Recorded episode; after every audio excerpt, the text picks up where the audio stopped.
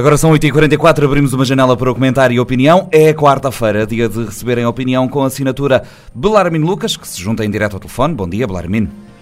Bom dia, Nuno. Ora, estamos a poucos dias do Natal. Eu sei que tu és um uh, grande fã. Presumo que por esta altura o Peru uh, já esteja de molho uh, para tomar gosto. vamos falar sobre a quadra festiva na tua crónica desta semana. É verdade, Nuno. Muito bom dia e bom dia, senhores ouvintes. Não é o peru que se põe de molho, o bacalhau é que se põe de molho. Não sei o que é que vais fazer ao peru, mas não o ponhas de molho uh, também. exatamente, eu estava a ver que faltava aí qualquer coisa nessa loja. Não, é o bacalhau. É o... é o bacalhau. Isto é excesso de açúcar. É excesso de açúcar deve no ser, sangue. Estou neste estado. Continua lá, desculpa lá. Sim, é.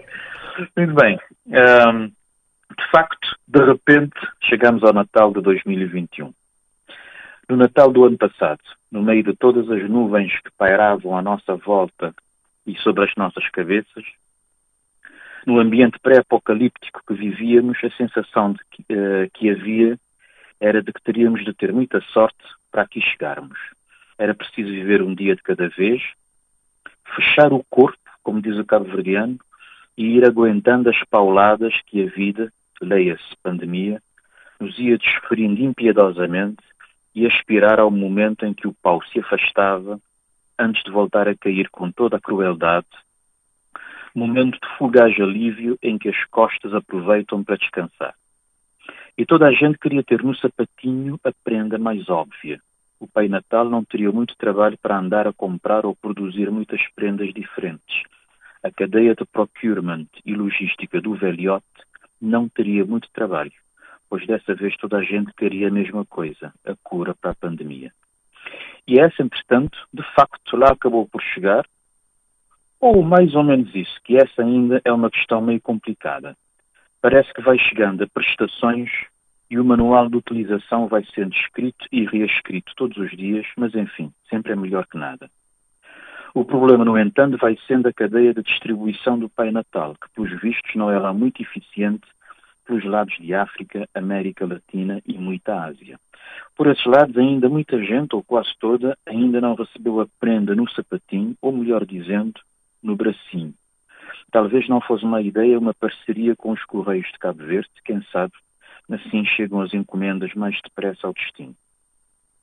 O facto é que, contra tudo e contra todos, e sobretudo contra a pandemia, a maior parte de nós lá conseguiu sobreviver e chegar a um novo Natal. Mais uma vez, cheios de esperança e expectativas que desta vez as coisas funcionem melhor e as prendas cheguem todas aos respectivos sapatinhos a tempo e horas e que ninguém fique de fora. Mas o mais importante é não esquecermos o que realmente celebramos nesta época, ou pelo menos deveríamos celebrar: o amor ao próximo, a solidariedade, a empatia.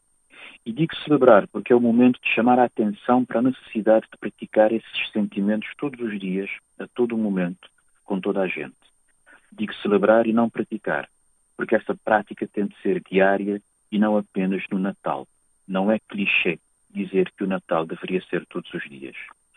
Por maioria de razão, depois de tudo o que nos aconteceu nos últimos tempos, a nossa maior preocupação e, se calhar, a verdadeira prenda que todos deveríamos desejar nos nossos sapatinhos deveria ter a garantia de que, de que aprendemos com a terrível experiência por que passamos, que ainda não acabou e que conseguimos tornar-nos melhores pessoas, melhores seres humanos. Infelizmente, os indícios insistem em mostrar que somos uma espécie com a cabeça muito dura.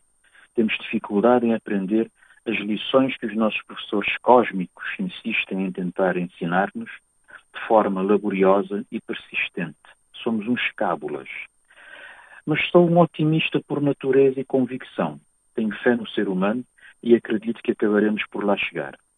Ainda seremos capazes de nos entendermos e de nos amarmos uns aos outros incondicionalmente e sem reservas. Essa é a prenda que gostaria de ter no meu sapatinho este ano. Desejo um Feliz Natal a todos os ouvintes da Rádio Morabeza, a todos os cabo-verdianos no país e na diáspora. Sejam melhores e sejam felizes. Bom, Armino Lucas, muito obrigado. Até para a semana.